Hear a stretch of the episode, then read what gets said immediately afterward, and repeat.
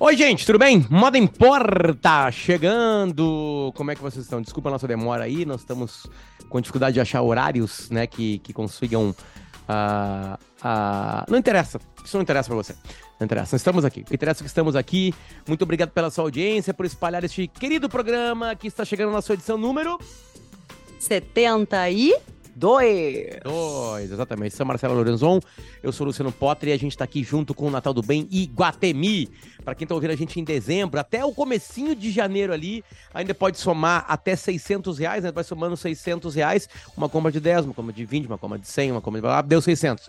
Vai pegando a nota fiscal sempre, né? Preenchendo no seu aplicativo ali, liga a notificação é Exato, isso que eu ia dizer, dá, não se esqueça. Dá 600 pila, ganha o número da sorte, tá concorrendo a 3 BMW. Além disso, você pode ajudar mais três entidades, que ajudam crianças, ajudam pessoas, ajudam, ajudam animais. Esse é o Natal do Bem Iguatemi 2022. Também está com a gente uma saudade que eu tô de Água da Pedra, Grupo Fruc. Não chegou, gente. Cadê? A minha tá aqui. Olha Desculpa. Parabéns, Marcela. Parabéns. Aproveite Obrigada. muito bem essa Água da Pedra né? Uma marca absolutamente cuidada com carinho pelo Grupo Fruc, né? Um sucesso de vendas, um sucesso de, de design, de temáticas, de campanhas, enfim. E a Água da Pedra escolheu estar com a gente aqui no Moda Importa, o que nos deixa muito feliz. Além de estar no Moda Importa, está na nossa vida. Aliás, estava antes de ter um compromisso, entre aspas, comercial com a gente aqui. Então, muito obrigado, galera da Fruc, pelo carinho. Além da água da pedra, mais saudade ainda da Bela Vista, né? Mas, enfim, a vida é dura de vez em quando, né? A vida é... Porque no Catar não tem cerveja à venda de uma maneira como no Brasil. Tem que se inscrever no governo, tem que não sei o quê, tem que ir no local específico, em hora tal, comprar uma porcentagem apenas do salário, enfim, tem algumas coisas bem bem estranhas. Tem, às vezes a pessoa não consegue comprar um vinho caro aqui, sabia? Um vinho bem caro, aqueles caros de rico, sabe? Não, consegue. Hum. É só por, uma porcentagem mensal do teu salário. Tem gente que compra garrafas de vinho muito caras, né? Enfim. E outro, umas outras coisas também bem particulares do Qatar, para quem nos vê em videocast, no Spotify, no YouTube, onde for, é a cortina atrás do Luciano, também uma coisa muito particular, em cores assim, do deserto, terrosas, eu diria, com um drapeado, dois tipos de drapeado, um tecido pesado, que não combina muito com o calorão que tu deve estar tá passando. Aliás, mentira, né? Porque eu que Zero. tô passando calor e tu tá no. Temperatura tá no... agora em Doha, no exato momento da nossa gravação, 17 graus. Ai, que inveja. Agora sou eu que tô com inveja de ti. Quem mais está com a gente, Marcela? Além de Água da Pedra e ah, eu tô... também Guatemi. Eu estou com saudade também de andar num IESA, né? Lembrando que os três carros que serão sorteados nesta promoção do Iguatemi Porto Alegre são da IESA. Três BMW X1 e eu tô com saudade de andar num, num IESA, apesar da gente andar num, né? Andar naqueles outros, assim, dos outros, nos diferentes. Daqui a marcas, pouco a gente né? volta. Daqui a pouco a gente volta com os conteúdos de ESA, assim como voltamos com Nelly, que está Produtos.deli, arroba produtos.nelly. Você vai encontrar também em, no, no site Nelly com dois L's e y.com.br. São produtos que melhoram a sua vida, porque eles são linkados à higiene, são linkados à, à beleza e, e, também à limpeza do seu Deixa ambiente. Deixa eu só dar um spoiler, tá? É, nessa semana, que gravamos este episódio 72, eu vou mostrar os lançamentos de Nelly, sendo que um deles, assim, não tem quem não use. É difícil hoje em dia a gente falar de alguém que ainda lave roupa no tanque, né? Acontece, eu sei, nos interiores do Brasil, mas a máquina de lavar roupa, ela virou um item realmente, assim, de, de primeiro, primeira necessidade, eu diria. É, enfim, todas as classes, A, B, C, D, E.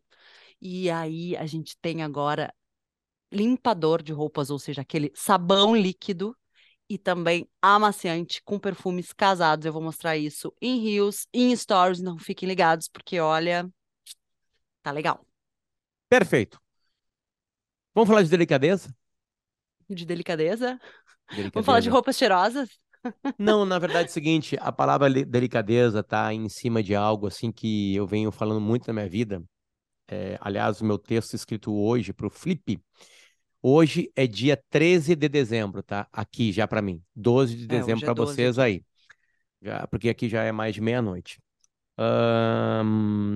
Cada vez mais eu me arrependo, às vezes, de entrar em alguns tipos de discussões e, e, e acho que, que muito mais do que a gente pensa é o jeito como a gente age.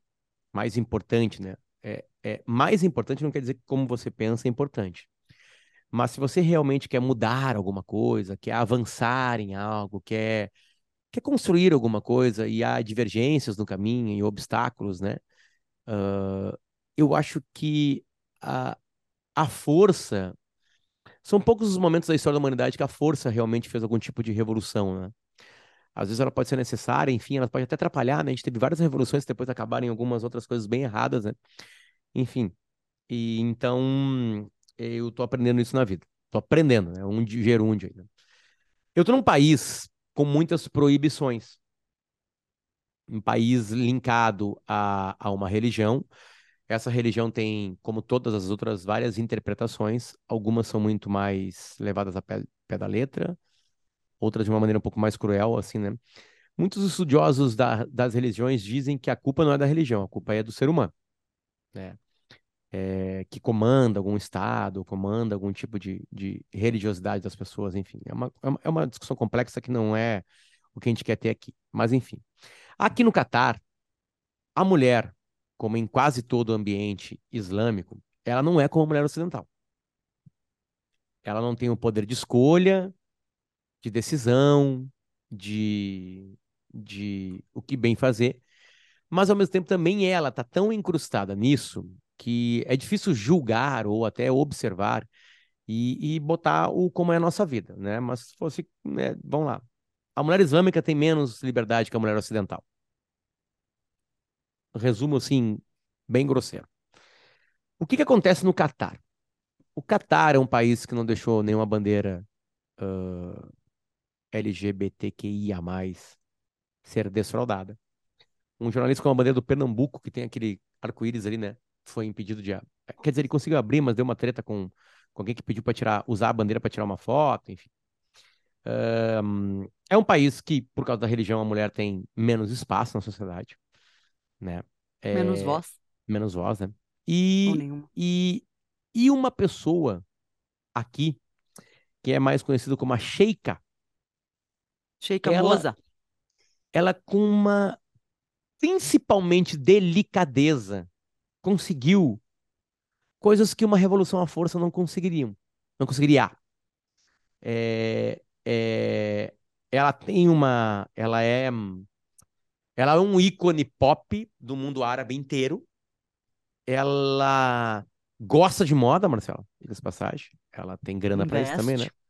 investe nisso, né? Mas ela conseguiu, através dessa imagem mais pop, mais palatável, e não estou falando só de palatável ao mundo ocidental, né? Um, o shopping mais, mais chique aqui de Doha é um shopping que só tem uma marca que eu conheço ocidental, que é a McLaren. Carros McLaren para vender. Hum, é, todas as outras marcas são marcas de roupa ou de perfume que os árabes que têm mais grana vão lá comprar. E que são as roupas que tu não vai comprar. São aquelas roupas mais típicas do mundo árabe, né? Modesto, é, é. modestas, é... moda modesta. É, mas ao mesmo tempo com fios trançados de uma sim, maneira sim. que ninguém o mais modesta faz. é, é o, o que tapa, tapa os ombros, normalmente tapa os joelhos, tapa o cabelo, é tipo de moda aqui no Brasil também muito forte entre os evangélicos, enfim, se chama moda modesta.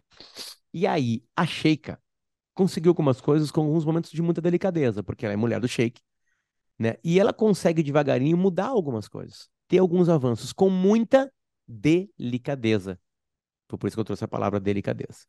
Enfim, Marcela, avance. A gente avançando junto. É, eu acho que é interessante ver o tamanho da voz que ela tem, no sentido de que, por, por natureza, pela sua religião, por como a sua religião é aplicada e vivida, né, no Catar, ela não teria nenhum papel além do super papel de fazer os filhos e criar os filhos, né, dos sheiks, no sentido de que a mulher não tem esta voz a ponto de não acompanhar, por exemplo, o emir, né, o sheik, uh, em compromissos públicos. Essa foi uma das primeiras barreiras que ela rompeu. Mas eu queria começar falando sobre a voz que ela escolheu trazer é, antes da moda, antes de estar nesses lugares públicos, de ser esse ícone pop, a voz que ela escolheu trazer, que é justamente contra a violência doméstica e a favor e incentivando de maneira muito forte os estudos e a educação. E é nisso que ela trabalha há mais de 15 anos, é com uma fundação que destina verbas e mostra como o mundo pode ser melhor e como mudar a cabeça e mudar a profissão das pessoas, mudar o fazer de uma sociedade por meio da educação. Quando ela começou, bom, ela é mãe de sete filhos do Emir, né, o antigo Emir, o atual Emir, que eu vou dizer o nome completo. Uh, uh, uh, o antigo Emir, o Emir pai, como é chamado, é o Hamad bin Khalifa Al Thani.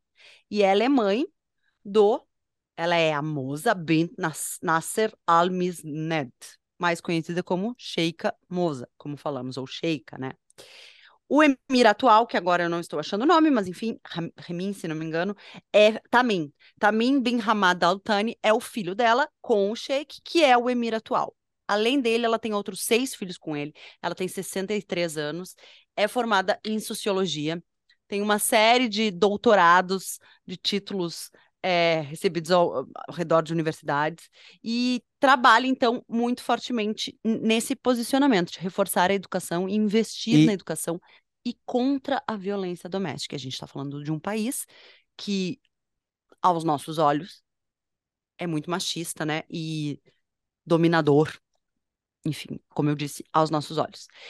E hum, Além disso. Bom, para queria... um pouquinho na educação para a gente não passar, ultrapassar isso aí, né? Porque tem uma coisa interessante nessa, nessa linguagem dela, né? Ela optou por educação porque realmente é, é, é, é a camada de mudança mais profunda que existe, né?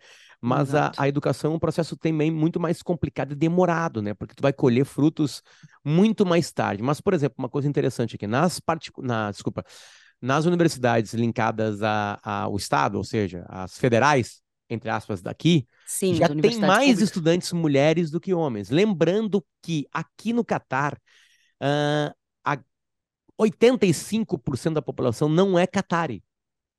É Sim. um país forjado por imigrantes. É um país construído por imigrantes, principalmente indianos, as pessoas de os bengalis né, de Bangladesh, as pessoas do Nepal, uh, que mais aparecem por aqui. São várias nações assim, né, que aparecem por Filipinas, aqui. Filipinas não? Muito Filipinas também. também, né? Então é um país que tem uma outra hum. cara. É um país que não tem aquela pessoa, assim, tipo o Brasil, né? O Brasil é absurdamente misturado. Né? O Brasil é um país que tem o Pelé e a Gisele Bündchen, né? De cores diferentes, de, de vindos, né? Com ancestrais diferentes, né? O Brasil é uma mistura. É, tanto é que é um dos passaportes mais, mais é, uh, para o mundo da falcatrua, é um dos melhores passaportes do mundo, porque qualquer pessoa pode ser brasileira.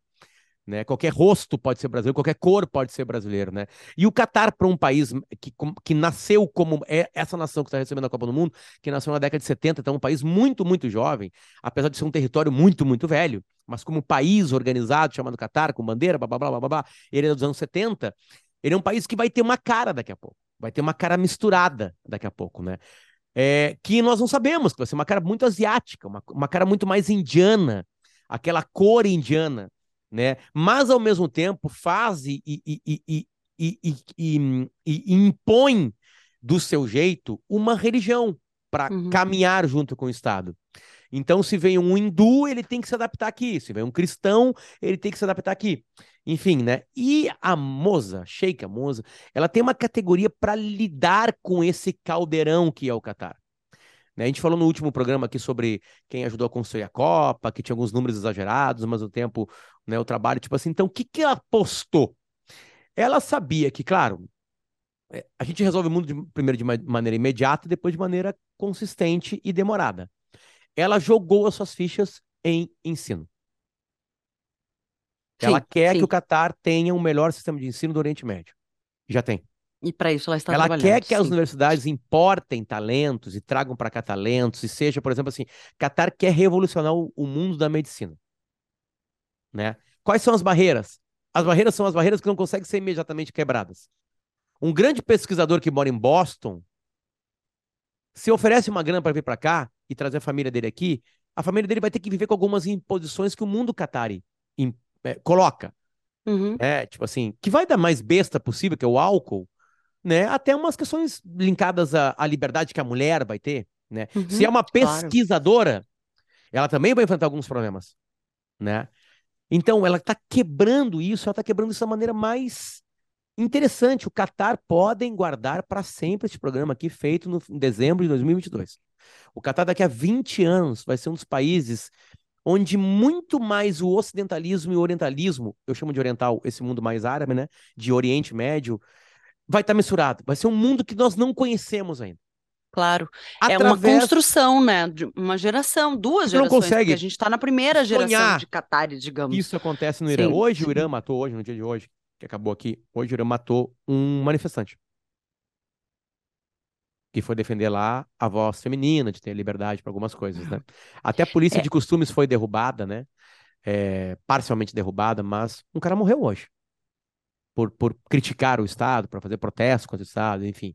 É, é, a, é, é, esse jeito de lidar, e por isso que eu chamei de delicadeza, é um jeito que é difícil de a gente transportar para a nossa vida. Os nossos conflitos a gente geralmente explode com eles, né? né? É, a gente geralmente hum, é abrupto nas palavras, nas redes sociais a gente é muito mais ainda, a gente responde é, de supetão e eu acho muito interessante como uma mulher. Se essa mulher briga com o Sheik, se ela vai lá e diz, não, a partir de agora a gente vai aceitar, não sei o quê. Porque se tu dá educação, tu dá liberdade, tu ensina as pessoas a pensarem, meio que naturalmente algumas coisas vão se quebrando, sem precisar de uma revolução. Exato, é, mas como tu disse, são, são frutos que se colhem de geração em geração e não são imediatos. Então a gente também tem muito esse imediatismo de estar indo, tu, estando aí no Catar agora, tu tá vendo um Catar de 40 anos, né? Um Catar de 40 e poucos anos, ali dos anos 70. Este Catar vai continuar evoluindo. A forma como os turistas vão ser recebidos, como as mulheres serão tratadas, como as crianças vão crescer, o tipo de profissional que o Catar vai formar, tem muito a ver com esse investimento na educação que está sendo feito agora, capitaneado muito por ela. Só que, claro, sempre tem um outro viés, um outro lado, que é a mídia oriental, os países árabes, ela é um ícone pop muito pela moda, por a forma como ela posiciona o véu, e eu queria falar sobre isso também. Não, a família real comprou, comprou algumas empresas, tipo a Bal, Bal, Sim, é, milhões, centenas de milhões de, de, de comprou dólares. primeiro a Valentino, então vamos lá, já que vamos falar de moda, vamos falar da Sheikha com toda a sua força, porque aí sim ela também tá pisando com tudo, tá? Ela é vista como uma um ícone de moda porque ela sempre se veste, como eu falei, com a moda modesta, ela tá sempre, claro, com o colo fechado, com os ombros fechados, com saias, com ela, mas ela faz um twist, ela consegue colocar alta costura nesse tipo de vestimenta. Essa posição que o Luciano tá mostrando na tela do véu também é uma espécie de revolução que ela faz e que as mulheres se espelham muito, porque ela deixa a mostra essa primeira parte do cabelo. Sem falar na maquiagem, sem falar nas bolsas e nos acessórios, que ela é uma grande investidora, tem uma coleção de Chanel, é apreciadora da Chanel, talvez o sonho dela. Tô aqui especulando fosse é, comprar a Chanel, mas ela comprou a dinastia, né? De qual, da qual ela faz parte, adquiriu a Valentino em 2012, se não me engano. É, deixa eu achar só adquiriu a Valentina em 2012 por 700 milhões de euros e mais recentemente a Belman por 500 milhões de euros. Então também tem todo aquele outro lado que a gente vê desta roda da moda girando, a gente sabe, quem estuda um pouco mais assim da alta costura, da moda francesa sabe que a alta costura é muito bancada pelo Oriente Médio. Uh, são pouquíssimos clientes no mundo que efetivamente podem fazer alta costura, né? fazer o seu traje sob medida, todas as roupas, seja uma, um vestido de casamento como um, um, vestido de um coquetel de trabalho, feito todo dentro dos parâmetros de alta Sim, costura. Tipo, você quer fazer um Jean Paul Gaultier para mim, tipo assim, né? não vai conseguir, a não ser que seja shaker. Não, talvez tu até consiga lá marcar o horário, mas não tenho dinheiro para bancar, né, essa alta costura. Então, a gente tem aqui no Brasil pessoas que, que casaram com vestidos de alta costura feitos mas assim, é, não é o mercado não é abastecido é, é, por essas pessoas. Em 80, 90% são de clientes árabes que têm muito dinheiro e investem também, não só nas roupas na alta costura, em manter este mercado, como nas próprias grifes. Bancam, injetam dinheiro para que a grife continue, a grife, a marca, a Maison continue existindo. Então, ela tem todo esse, esse lado de eu não vou dizer desconstruir a vestimenta árabe, porque ela não, ela respeita os códigos que a religião dela impõe, mas ela sempre dá um twist, ela sempre usa peças é, magníficas, tem todo tipo de tecido, ela se veste com muita personalidade. E aí tem esses itens é, de colecionadora que ela tem. Esses dias o Luciano, inclusive, me mandou uma foto também dela sentada no estádio, agora na Copa, com uma Chanel, assim, super única, que tem uma outra bolsinha acoplada, etc, etc. E aí, então, vem dela é, essa ambiguidade de que no mundo árabe ela é vista como uma manipuladora, além do ícone pop, que eu tenho certeza que as mulheres são muito incentivadas por ela, mas a imprensa a trata como uma manipuladora, como é, se ela que ela usasse assim desse poder, dessa beleza, dessa personalidade para manipular os homens e por isso estar em lugares em que antes não estava, como então, deixa em eventos públicos, como falando em, em, primeira pessoa sobre seus projetos, etc, etc. A imprensa do Ocidente, pelo contrário, a colocou entre as mulheres mais poderosas do mundo, foi eleita pela Porque Forbes, a imprensa do Ocidente olha com o olhar ocidental e a imprensa do Oriente olha com o olhar oriental, né? É, é, é, é, e aí tu chega, apressou um pouquinho onde eu queria chegar, né? Hum onde eu queria realmente mergulhar nessa história aí e misturar uma coisa, né? É, eu tentei dar uma observada em algumas coisas interessantes né, da, do mundo árabe para entender exatamente isso, né? Eu até posso mostrar aqui a, as minhas três leituras, assim, que eu, que eu consegui algumas páginas, enfim, marcar algumas coisas interessantes. Eu li esse livro aqui chamado O Mundo Muçulmano. De? Peter Deman, tá? Eu li um dos clássicos, que é esse aqui. Peraí. As Mil e Uma Noites, já vou antecipar. Do Alberto Rorani, ah. que é uma história dos povos árabes. Olha uh, as marcações aqui. Que, que é para entender, né? Porque eu, o Catar não tem livro de história. O Catar tem 52 anos, um pouquinho menos que isso. Uh, mas enfim. Mas aí, a gente dá de cara com o que a Marcela já deu como um spoiler ali, né? De alguns minutinhos, alguns segundos que é um dos clássicos da literatura moderna, ou antiga, que se mistura, que é o Livro das Mil e Uma Noites. Certo? E o, mundo, o, o, livro das Mil e Uma Noites é um, a história das Mil e Uma Noites, que não são Mil e Uma Noites, são menos. E a história do livro é absolutamente espetacular, talentosa, e que, por incrível que possa parecer, para um mundo que até hoje a mulher ela tem que conquistar espaço para fazer as coisas. É um livro de um poder feminino absurdamente gigante e a história é espetacular. E a gente chega na moça.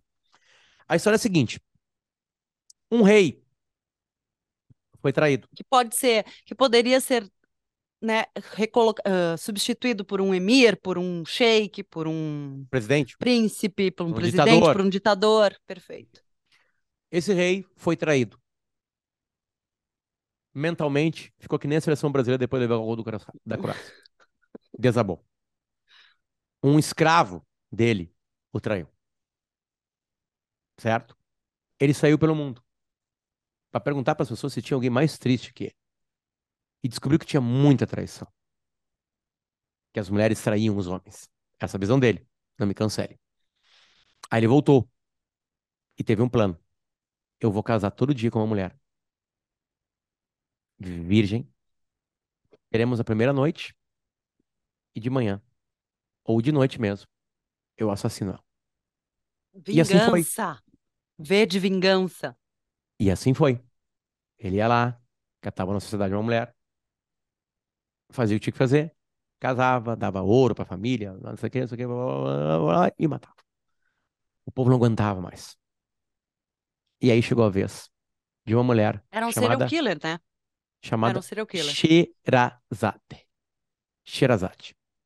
E a Sherazade falou assim: Deixa comigo, eu vou resolver essa bronca. Foi lá, fez o que tinha que fazer e contava uma história. Contava a história. O rei ficava prestando atenção e ela falava assim: O resto só conta amanhã. E ele ficava tão perplexo e tão encantado com a história que ela estava contando que não matava ela. Aí ela continuava a história. Aí chegava outro dia ou outra noite e acontecia a mesma coisa. Tanto é que, no livro, Marcela, todo capítulo começa com: Na noite seguinte, ela disse. Ai, já me deu um cansaço. Quantas noites? Menos de mil e uma, quantas são? Tem, tem muitas e muitas discussões sobre o livro, porque o livro é. é ele não é um livro em si, né? Ele não foi escrito. Alguém pegou uma pena e uma tinta e o escreveu. Ele é, um, é tipo a Bíblia, é tipo o Corão. Ele é um acúmulo de, de, histórias. Contação de histórias, né? sim. De histórias que existiam muito antes do livro existir. Né? Muito antes do livro existir, milhares de anos, às vezes, o livro existir. E eram histórias contadas. E, e aí eles passaram por pessoas, centenas de séculos depois, escrevendo essas histórias. E aí tem muita coisa reescrita, readaptada com a época atual, né? Aí vem a segunda bronca, traduzida por pessoas que também deram o seu toque para aquilo. Uhum. Não tem o papel original, entendeu? Não tem aquele papel original disso, né? Mas, enfim, um dia existiu uma Sherazade. Uma pessoa que com a sua inteligência manipulou um serial killer assassino. E aí, com o storytelling e a capacidade de, de, de prender de a atenção de alguém, parou com o assassino. Então, manipulou um assassino e um reino e trouxe paz para esse reino. É esse o vínculo que eu queria trazer. Será que daqui a mil e uma noites Moza, a gente ela... vai ver um Qatar diferente, feito pela Sheikh, contado pela Sheikh? Esses Emirados aqui, Marcelo, os mais abertos, né, que são os Emirados Árabes Unidos e o Qatar, são os países que vão se abrindo, né? Tem uma grande é, dúvida agora o que vai acontecer agora depois da Copa do Mundo, que é o, é o momento mais ocidental da história desse país. Né? O que, que vai acontecer? Que regras vão voltar? O que, que vai voltar a ser normal? Enfim, tem muitas liberdades. Dias desses eu estava numa prainha aqui, né? E era uma praia como a nossa, a única diferença é que era particular e tinha que pagar. Né? Fiz o timeline direto de lá. Né? Aliás, me furtaram umas havaianas lá da praia, né? É, e então, enfim, um, é, tem uma dúvida muito aqui de o que, que vai acontecer. O, qual, que, qual será o legado da Copa, né? Uhum. Os estádios nunca lotaram antes, só tinha um estádio, que era o Califa, que foi reformado e teve jogos da Copa do Mundo aqui. Irã e Inglaterra, por exemplo, foi aqui, é, que tem uma, tem uma temática de mundo social bem pesado, né? É, mundo, desculpa, geopolítico bem pesado, né? De Irã e Inglaterra. Né? Foi uma goleada, aliás, da Inglaterra, eu estava no estádio. É, e, e, foi no Califa, que tem todo um sentido de um único re, eh, estádio reformado. O que vai acontecer com os outros? Muitos deles vão virar universidades, uma parte deles, e hospitais. Pelo menos essa é a promessa. O 974 já começou a ser desmontado. Inclusive, o nosso filhote mais velho sabe disso. Que os contêineres seriam retirados de lá, e, enfim. E que o campo ali viraria uma praça, né? o gramado viraria uma pracinha. Né? É, e um marco, né, de que ali aconteceram tais jogos, jogaram ali o Messi, o, Ney, o Neymar não jogou ali. O Neymar jogou, Neymar jogou, desculpa, fez gol contra a Coreia do, Coreia do Sul. É que é a outra partida que o Brasil jogou lá e estava machucado. Enfim, alguns craques passaram por ali. É, é, então tem toda essa pergunta, assim, né? Uh, mas ao mesmo tempo tem uma delicadeza da Sheikha, né? Como ela é conhecida, de apostar em educação, de, de, trazer alguns elementos do mundo ocidental que tem muita história, que é a moda, né? A gente não cansa aqui de contar que o, o Moda Importa é para provar isso, né? Enfim. Sim. Então a gente tem elementos múltiplos aí, Marcela, linkados à moda de novo. Olha só que loucura, né? A gente está falando aqui de moda em cima, né, de uma mulher como essa aí, né? É... É, eu Nossa. acho que a, acima de tudo, assim, é lógico que a gente vê a, a, a contradição, né? E que ela também é uma exceção num país que é muito ruim, muito cruel para as mulheres na, na, nossa visão ocidental. É, mas eu acho que, sem dúvida, é uma história que fascina, que coloca ela. Ela, ela utiliza muito bem do que ela. do espaço que ela tem, sabe, para fazer essas modificações. Porque a gente sabe que o espaço está sendo aberto por ela. Então, esse tipo de avanço também está acontecendo. É muito do que tu falou de como as coisas são feitas, da delicadeza, da política da coisa, sabe? A gente tem que saber como conduzir a. Ela possivelmente sabe que se ela chegasse botando, queimando o véu e botando o pé na porta, ela não ia a lugar nenhum. Então fica a dica. Se tem uma moral da história nesse episódio aqui, tá aí. Essa é a moral da história. Muito, muito obrigado a Produtos Nelly, muito, muito obrigado à Água da Pedra, Grupo Fluke, muito obrigado ao Grupo IES e suas imensas marcas. E muito, muito, muito obrigado ao Natal do Bem de Guatemi, que tá com a gente por aqui e tá com você por aí, certo? Mais uma vez, o Mano Porta foi feito entre Doha e Porto Alegre. Marcelo, um beijo para ti, um beijo para a nossa audiência e a gente volta ainda essa semana, porque era promessa nossa, com mais um episódio. Certinho? Um beijo. Tchau.